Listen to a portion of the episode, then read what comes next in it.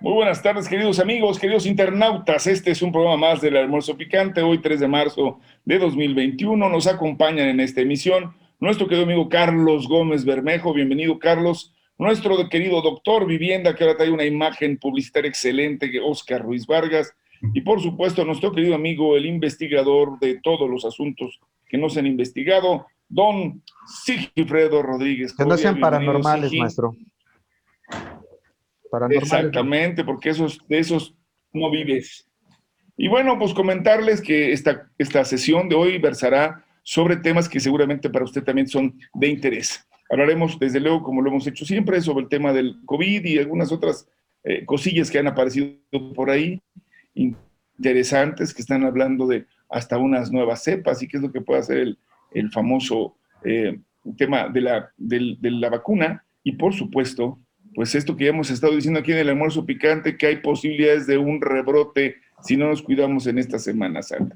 Por otro lado, hablaremos de esta reunión importantísima que se celebró entre el gobierno de Estados Unidos y el gobierno y, bueno, las expectativas que había, lo que resultó y pues algunas de sus repercusiones, particularmente en el tema energético, ya que se aprobó la ley que reforma una serie de diversos artículos que están relacionados con esta reforma impuesta desde el pasado 2017.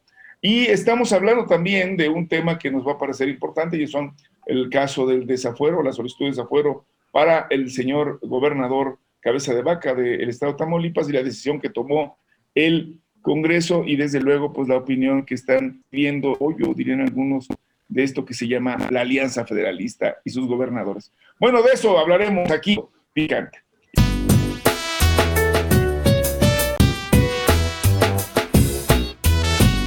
Sin más, le pediría, así que se ha mantenido en la clandestinidad de este momento de arranque, que nos platique cómo va y por qué esto que se comenta de un temor, que ya más o menos aquí habíamos comentado, de regresar a el semáforo rojo si no tenemos las precauciones debidas y esto de la cepa. Cuéntanos, Igi.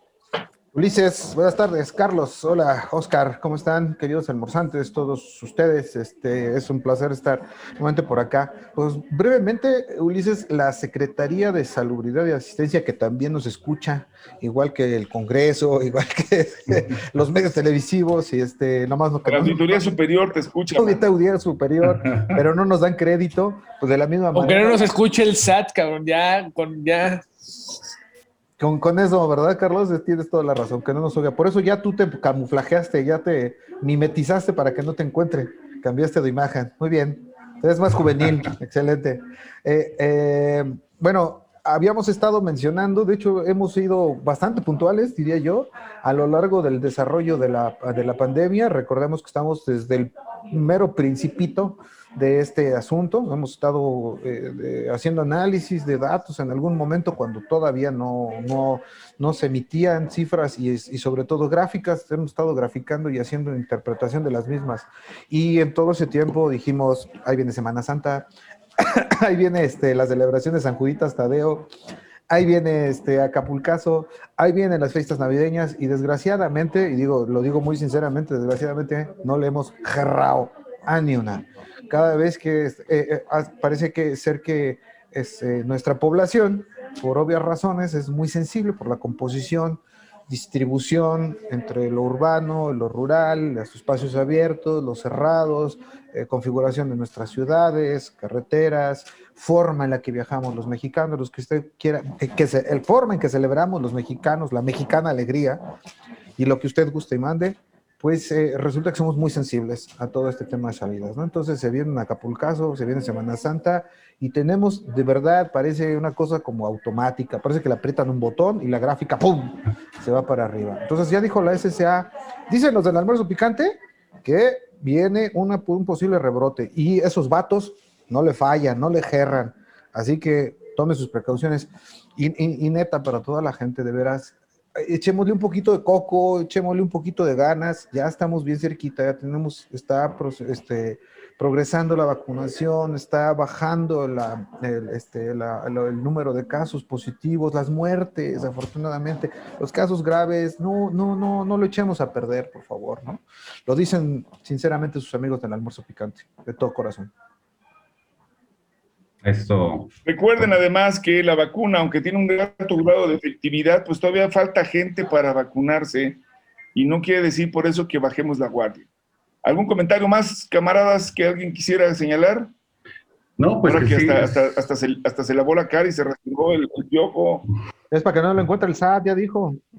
no, pues que Muy sigan bien, pues cuidando, sigan pasemos cuidando. entonces al otro punto, al punto de análisis que me parece muy importante y empezaríamos con, ya lo habíamos dicho también aquí en el almuerzo, no es que seamos muy... Chipoques. No, pero sí lo somos. Es correcto. Estoy de acuerdo. Me parece acertado. tu había que esperar sorpresas y la que no había que esperar muchas sorpresas de la reunión bilateral que algunos esperaban un regaño de Biden al presidente o cosa por el estilo. ¿Cuál es el balance de la reunión entre el presidente de Estados Unidos y el presidente de México? Carlos, ¿tú cómo lo valoras? No, fue una reunión de acercamiento, la primera que se hace entre ambos, ambos mandatarios ya de manera bilateral. Fue de conocimiento, lo habíamos dicho aquí, en el sentido de que ya estaban planchados muchos de los temas, algunos de los temas que no necesariamente eran en donde había coincidencias o podían resultar de alguna manera ríspidos para algunas de las partes, no se tocaron, ¿no? O se tocaron en el tenor se adelantó la administración Biden a, contestar en la rueda de prensa, decir, no, no está contemplado que el Estados Unidos ceda a una petición de las vacunas en el caso que el presidente López Obrador la solicite, porque nuestra prioridad es nuestro es nuestro esto es nuestra es nuestra población no De- entre chiste y entre en broma no este los estados que más mexicanos han vacunado son California Arizona Texas y Nuevo México no son los estados que más mexicanos han vacunado no entonces por ese lado este, en ese sentido pues, fue un tema que no se tocó. Eh, hubo, hubo avances no en el sentido de que bueno por lo menos ya ya No, ya pero contextualiza el chiste, Carlos, ¿no? O sea, son los estados en el mundo. Ah sí sí sí Si claro no, sí, la gente que estamos hablando de los estados en Estados Unidos que más mexicanos han. Sí, sí, sí. Los, los- los estados en, en el mundo que más mexicanos han vacunado son, aquellos, Claro, son los, claro. los cinco que mencioné. Entonces, vamos, fue, Y, y curiosamente eran mexicanos, ¿no? Sí, también. Pertenecían al Sí, sí. territorio nacional. Exactamente. Y, pero bueno, son, ya son este, eh, polvos de otros lodos, ¿no? Este, que no, no viene el caso plantearlo por acá. Es el, fue un escarceo, fue eh, conocerse más o menos el- los temas que se plantearon. Quienes estaban sentados ahí, ¿no? La tía Tatis, ¿no? Chelo, este, Rosa Isela, el, el- el- el- el- como este, el, el general de, de la defensa está malito por COVID, este, mandaron Dos al veces. subse, ¿no? Sí, mandaron al subse. Entonces, bueno, fueron los temas que le interesaban a cada una de las partes, ¿no? En ese sentido, el tema de seguridad, el tema de la vacu- el tema del- de, de- de cómo se hace frente a la pandemia, el tema de migración y el tema este, de energía, que ese es el que donde van a sacar más chispas, ese no, se tocó muy, muy por encimita, eh, pero el, el- el del TEMEC, que tiene que ver con, con- con la, con la ley que se aprobó el día de ayer, que en el siguiente bloque tocaremos, este es un tema que, que necesariamente va, va, va, va a afectar para bien o para mal la relación bilateral entre México y Estados Unidos. Tu balance, mi querido Oscar, Bueno, además de estos elementos, como vimos también esta actitud que pues, llamaríamos de muchos casos grosera de quienes decían, no, va a salir muy mal, va a salir humillado, le van a pegar.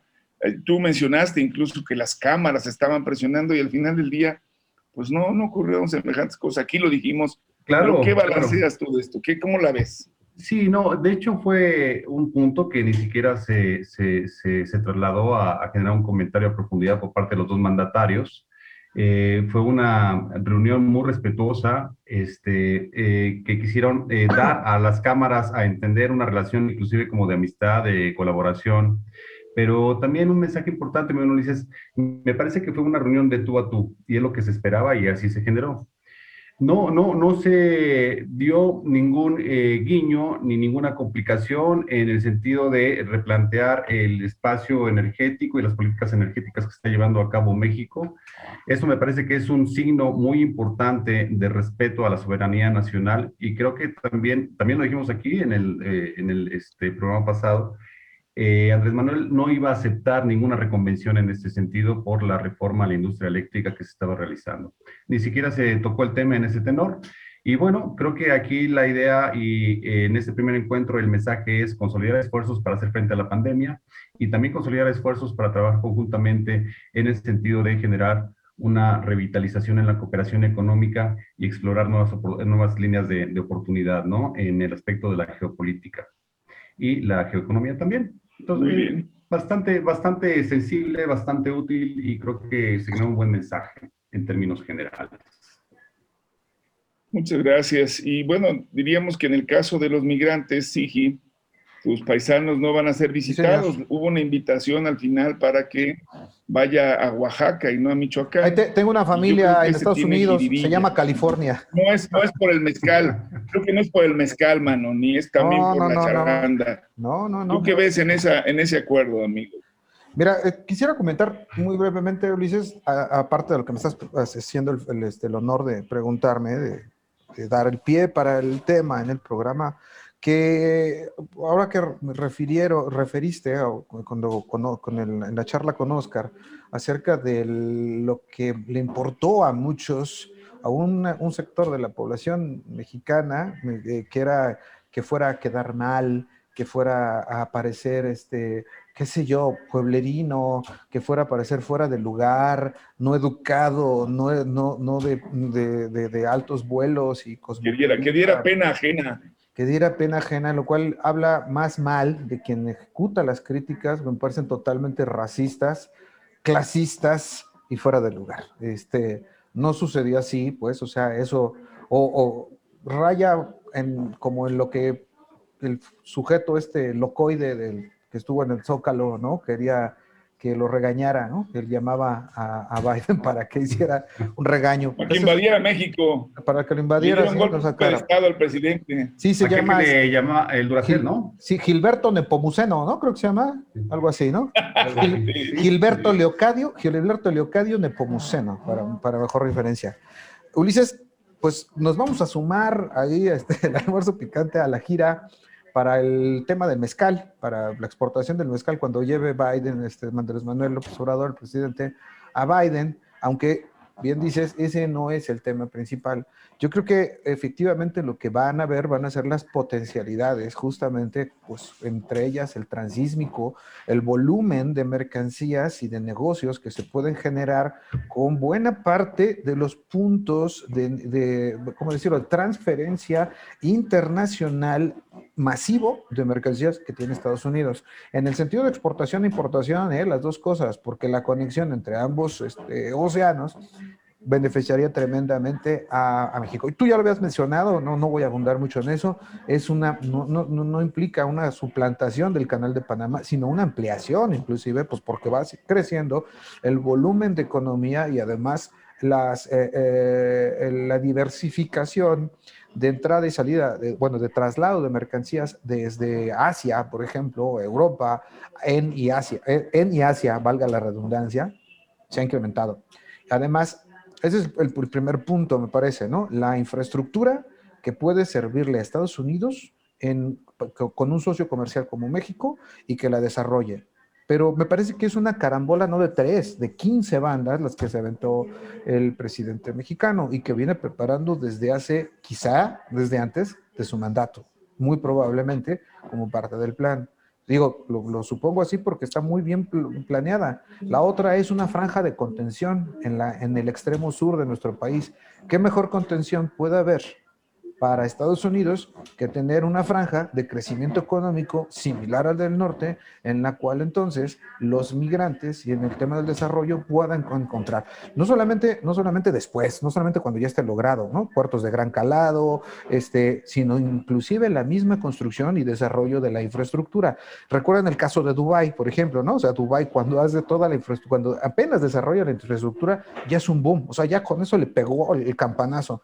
Y es, es el país tiene más extranjeros en el mundo en proporción y precisamente justamente por ello. O sea, no es difícil imaginárselo, eso en primer lugar. En segundo lugar, el desarrollo de infraestructura carretero, aeroportuario, este, eh, aéreo y de toda índole que puede servir de conexión. Y esa es una segunda, segunda etapa de infraestructura que puede servir de desarrollo y de amortiguamiento en la franja sur. Y es la mejor manera, creo que Estados Unidos. Yo creo que lo que le presenta Andrés Manuel con un, con un eh, acuerdo migratorio a Biden es una propuesta eh, que, no, puede, que no, no, se puede rechazar.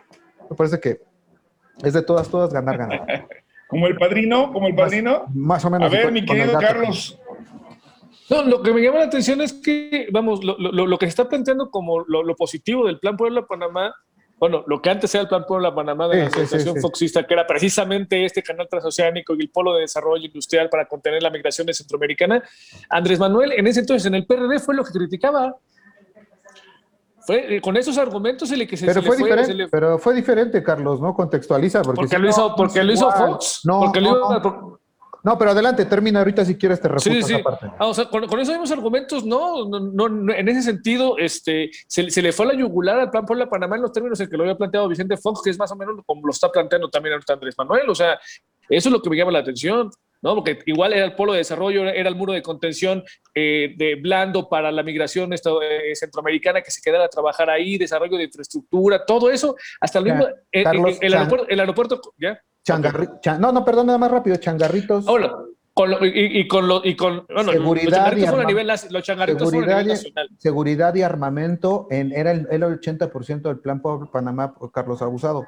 Y el otro eran y, changarritos que propuso Fox. Y, y, y el, otro que me, el otro que me encantaba a mí. No, y además había otra cosa, Carlos. ¿Sí? Está bien, digo, yo, yo, yo creo que podemos decir eso. En el pasado no gustó y ahora gusta. Puede ser. Pero sí cambiaron enormemente las condiciones. Y creo que el entreguismo de Fox fue tan evidente que hasta de manera oficiosa hacía lo que no le pedían, como correr a Fidel Castro y decirle, ¿cómo si te vas? Tú imagínate que se hubiera consolidado eso, seguramente ya hubiera sido un país distinto. O sea, lo hubieran entregado y hubieran dicho, este es México 2, el México centroamericano. Y creo que esto es algo que cambia radicalmente. Y en efecto, el proyecto, a mi parecer, sigue siendo bueno y está desde hace muchos años metido. Y no creo que haya sido alguien que se opusiera al proyecto, sino a la manera de realizarlo. Ahora, les quiero comentar que me he enterado, por ejemplo, que ya empiezan a mover piezas importantes. ¿Se acuerdan del antropólogo Cabrera? Uh -huh. que, Cabrera. que, estaba, eh, algunos lo conocimos en el, en el INVI, ¿se acuerdan? Claro. Gustavo Cabrera.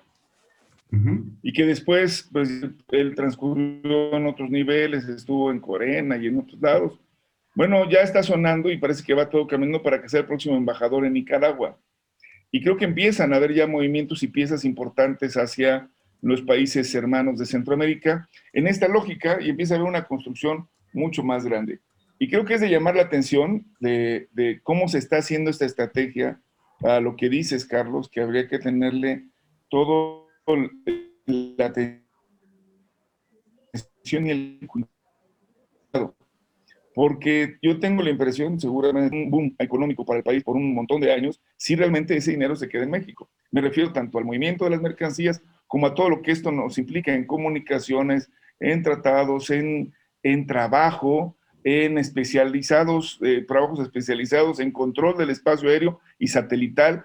Creo que hay que decirlo, ha estado poco en el debate, el almuerzo picante de nuevo lo está poniendo en la palestra y creo que eso es lo que es el, digamos, las entre líneas de este primer encuentro importante.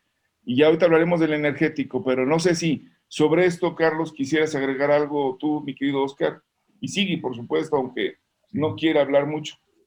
Pues tampoco hay que perder de vista el hilo conductor de la política en Centroamérica, este, en Guatemala, en Honduras, básicamente las descalificaciones a los eh, respectivos presidentes y bueno, también a Daniel Ortega con eh, el, el, manejo que ha venido generando desde antes de la pandemia. Recordemos, había alguna insurrección en algunos puntos después muy focalizados eh, pedían su destitución. Y bueno, eh, todavía se muchos de estos eh, fervores en Centroamérica, en diferentes países, es algo que también tenemos que tomar en consideración, pero me parece que estarían más inclinados a generar políticas públicas de apoyo social para toda la, la sociedad y no perder de vista también que se tiene que privilegiar el apoyo en educación y en desarrollo en espacios laborales, como bien lo dijiste, para evitar eh, a, corto plazo el éxodo de más personas al Estado mexicano y con ello eh, traten de eh, pasar. De hecho, ya existen jóvenes construyendo el futuro y sembrando vida, están en Nicaragua, están en Honduras, Guatemala y El Salvador.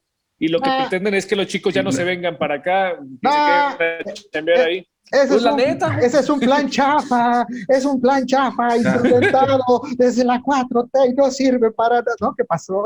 Y la, más para concluir, la propuesta de, de, poder asignar este, una bolsa de más de 2 mil millones eh, de dólares para esta zona por parte de los Estados Unidos, que todavía no ha quedado claro cómo sería este suministro, en qué temporalidad y para qué efectos específicamente, me parece que es una buena señal del gobierno norteamericano de querer sumar precisamente al desarrollo de esta, de esta región centroamericana. Ulises. Eh, sí. Doctor, doctor Lara, quisiera nada más en, el caso de, para, para acotar o para contextualizar las diferencias de lo que estábamos este, charlando hace un momento con respecto al plan actual y el plan Puebla Panamá, déjenme leerles algunas de las líneas. ¿De qué trataban las líneas del famoso plan Puebla Panamá? Eran dos, dos, este, dos áreas en general, desarrollo humano y su, entorno, que incluía tres iniciativas, tres nada más. Uno, desarrollo humano, México. Dos, desarrollo sostenible, Nicaragua. Tres, prevención y mitigación de desastres, Panamá. Y en el otro eje era desarrollo económico y competitividad y comprendía cinco iniciativas. Uno, turismo en Belice. Dos, transporte en Costa Rica. Tres, telecomunicaciones en El Salvador. Cuatro, facilitación del intercambio comercial y aumento de la competitividad. Honduras. Cinco, energética, Guatemala, idem.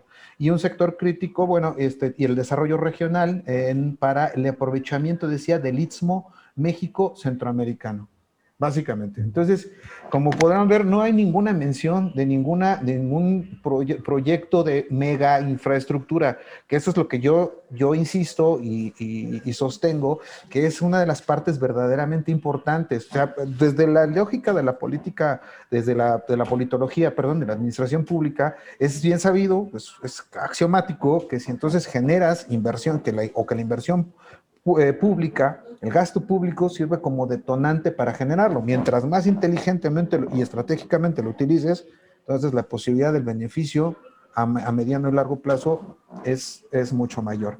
Ese, ese es, ese es el, tema más o menos, ¿no? Yo ahí en el Puebla, Panamá, nunca vi ningún proyecto de esa envergadura sin mucho dinero para capacitación de militares, pocas armas que había que comprárselas, por otra parte, y estrategias de, este, de control este, para el, subversivo. Y sí, un montón, un montón de, radares y de otros instrumentos de control aéreo y de manejo, y en fin, una serie de cosas. Bueno, pero pues no dejemos de, lado que también igualmente sigue habiendo un foco de atención en el tema energético. El día de ayer el Congreso ya aprobó en lo general la ley eh, que reforma, bueno, una serie de, de ediciones y reformas a la Ley General de Energía Eléctrica, lo, lo conocemos, y que ha sido también igualmente motivo de severas críticas. Hablan algunos de contrarreforma, como lo hacen algunos periódicos, y lo hablan de otras cosas. Aquí también en almuerzo picante hemos señalado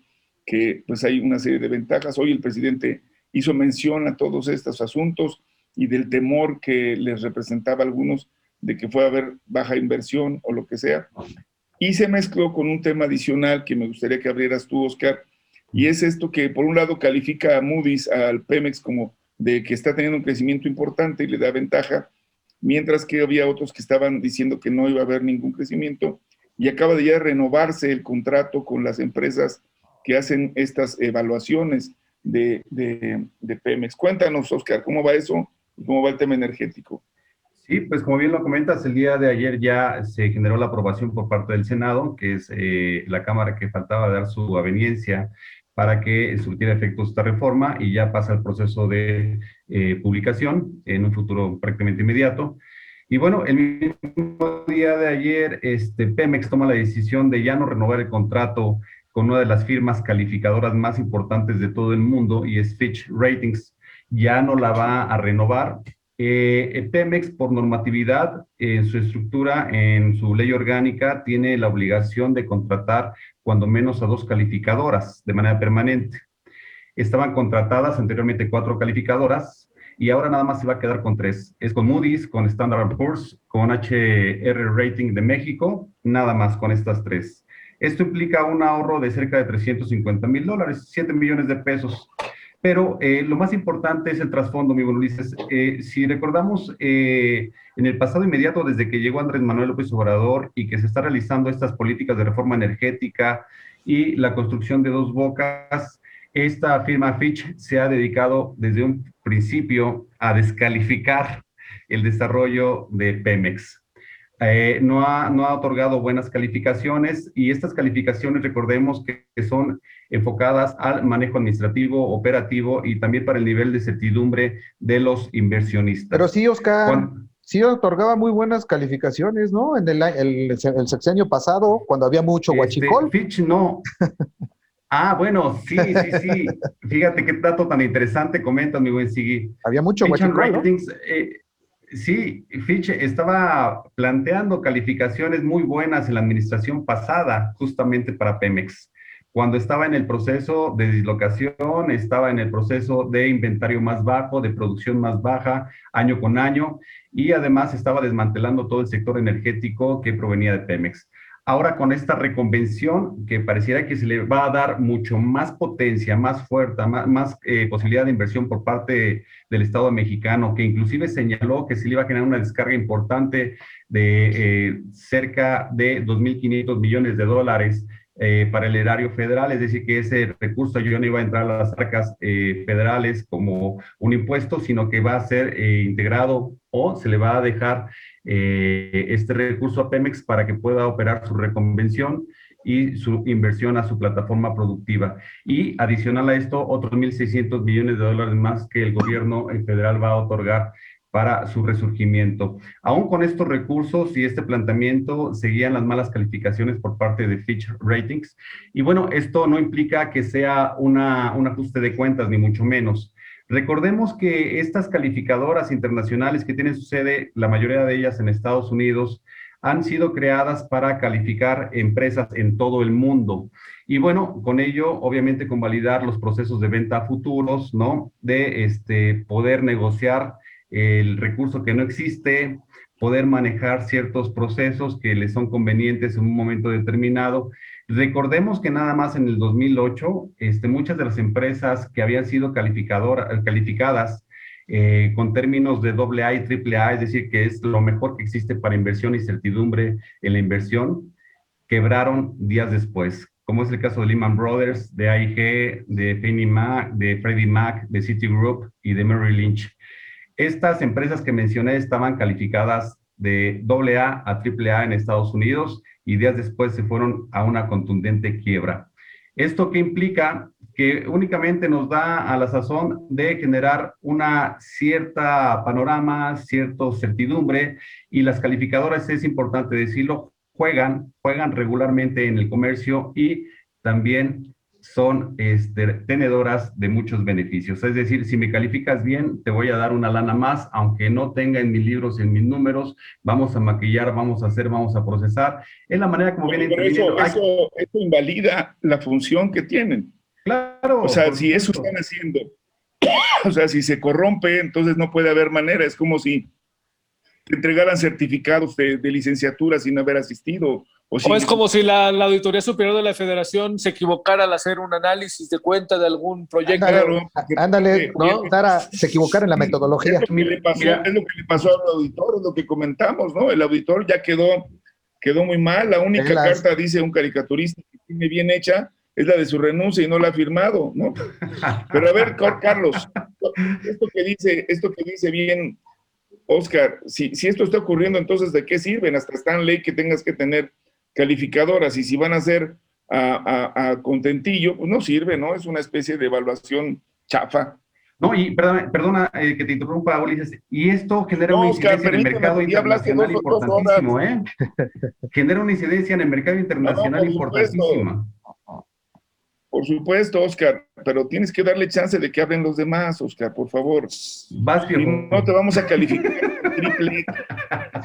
No, la, ter- la- la eterna pregunta, ¿no? ¿Qui- ¿Quién califica las calificadoras? Recuerdo muy bien el caso, por el, el caso que comentaba Oscar, en el sentido de que ellas, ellas mismas se, se autocalificaban, recibían fondos porque según estaban muy pulcramente manejadas sus finanzas y proyectaban ganancias ili- ilimitadas en el futuro cercano. Entonces así recibían mucha, mucha, mucha, mucha más lana y de repente, pum, a los 15 días, pum, desaparecieron, ¿no? Es el, eh, es el caso de muchas de esas calificadoras el, el- el- vamos, sí, Pemex se va a ahorrar 7 millones de pesos, vale, uh, bravo, bravo, excelente ahorro, o sea, es una, es una, es una nimiedad.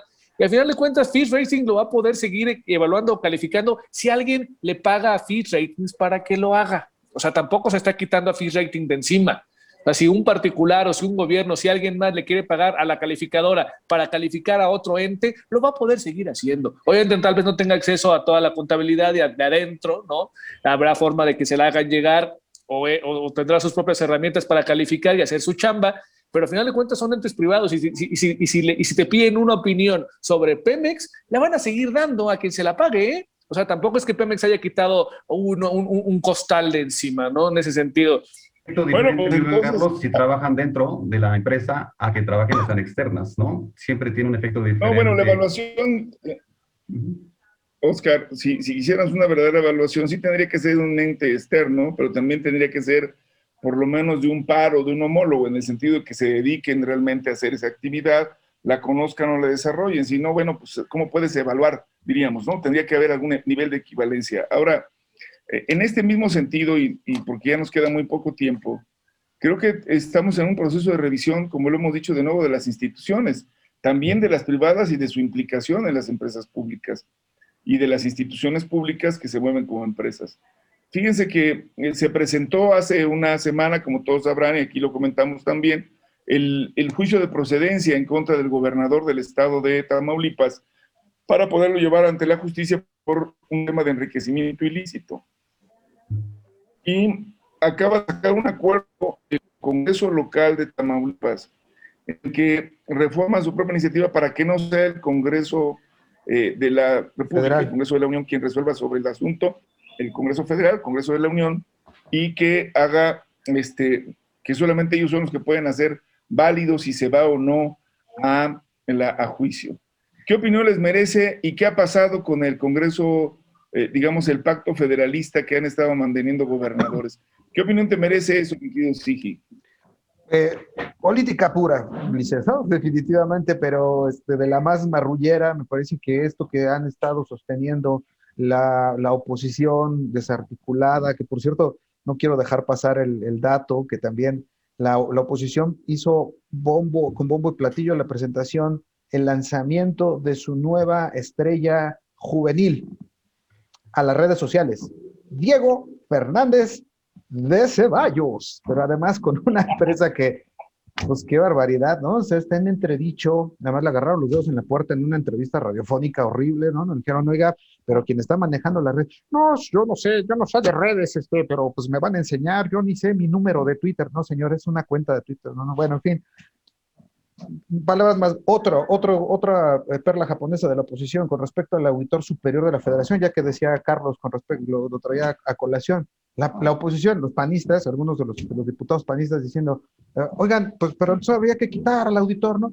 No, no lo vamos a quitar porque van a poner otro peor. O sea, de veras hay que ser, ¿no? Y en este caso, la tercera perla japonesa es esta que refieres, Ulises, con respecto al, el lunes entra a proceso el, el juicio de desafuero para, para Cabeza de Vaca, el gobernador de Tamaulipas, y el Congreso el martes, que es mayoritariamente panista, afín, abyecto, ¿no? Estos que andan criticando, es que el gobierno federal y la regresión, ¿no? Pues ahí está, clarísimo, ¿no? Entonces, un día después, 24 horas, un día después, se dan las atribuciones ellos mismos para que sean solamente ellos, el Congreso de Tamaulipas, quien pueda remover, o bueno, desaforar o no desaforar a un gobernador. Pero creo que ahí, y Oscar tendrá muchos más elementos para decirnos más adelante, se topan con hueso, porque puede suceder muchas cosas, o sea, pueden estar cayendo en irregularidades y obstrucción de la justicia, pueden ser investigados por la, por la fiscalía, ¿eh? O sea, por, por este hecho, por haber modificado la ley en este sentido, por favorecer a alguien. La, dos, la fiscalía. No, no sé, si, no sé si sería hasta ese plano, Oscar, pero yo creo que se iría a controversia constitucional sobre el tiempo, digo, primero un tiempo y primero en derecho, si conoció el Congreso y lo hace y ellos dicen que se reservan, pues habría que ver las atribuciones y en qué está y si les alcanza la reforma constitucional. ¿O cómo la ves, Oscar? Tú que, tú que pues, además de que sabemos que se van a parar cabeza de vaca y lo que sea, ¿a dónde va esto? El Congreso tiene todas las facultades y atribuciones para modificar las leyes. Es uno de sus principales, eh, digamos, atribuciones.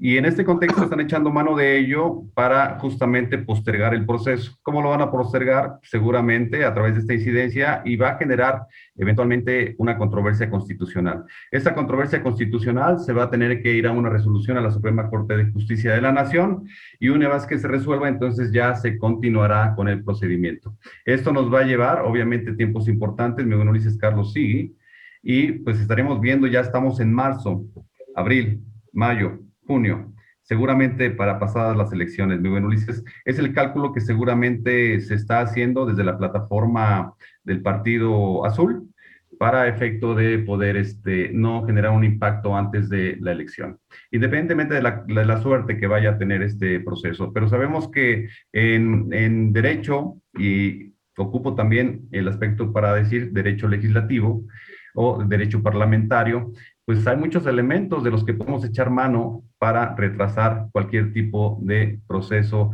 administrativo, operativo o judicial. Y están echando mano de ello. Aunque bien es cierto que pues no han sido creadas las leyes profeso para ello, pero pues las eh, situaciones dilatorias siempre están presentes para todos. Y es lo que se va a generar. ¿Tú cómo la ves, Carlitos? que Andrés Manuel sigue siendo un capo, eh, un crack en la política nacional, o sea, sigue toca, siguen jugando a como lo tiene planeado. Le salió poca madre toda la jugada. La, oposición pidiendo el cambio del auditor, o sea, ya no lo está pidiendo él, él dice que él respeta y todo, lo está pidiendo la oposición. Y, y hace que la Alianza Federalista truene y haga agua, haciendo que se bajen el de Chihuahua y que se baje al faro, dejando solito a cabeza de. O sea, sigue, la oposición sigue, toca, sigue tocando el son que le toquen, sigue siendo Andrés Manuel un crack, pero ya regresó Diego Fernández de Ceballos al rescate. Es, a lo que, es, es, que es a, lo, que voy. O sea, en defensa de Diego, ¿no? Es un personaje mucho más mediático y mucho más atractivo, más, que, que, que, enamora más a la cámara que el insulso de Marco Cortés. O sea, o, o, Anayita, güey. O, Anayita, ¿no? O sea, de cualquiera de esos dos, cualquiera, le voy al jefe, güey. O sea, el, compayito enamora más. No. Como, personaje, le voy más al jefe Diego que a Anaya o a Marco Cortés. La neta. O sea, como personaje tiene, es más, más es, es un personaje mucho más más rico que cualquiera de los otros dos insulsos, ¿no? Entonces, sí, o sea, le está, le, está sigue, la posición sigue jugando al, son que le toca a Andrés Manuel, o sea, sigue siendo un crack. Pues ya lo oyeron. Ya opiniones que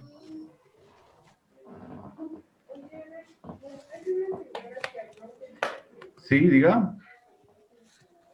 Hola, hola. está, está echando a la tarifa domiciliaria y siga pendiente en estas redes. Escúchenos en, Spotify, escúchenos en todos en, las redes sociales, en YouTube Twitter. y por supuesto en Facebook. Nos vamos y en Twitter. Y esto fue Oscar el almuerzo. El almuerzo. Cuídense, beso para ellas. Abrazo para ellas también y para ellos.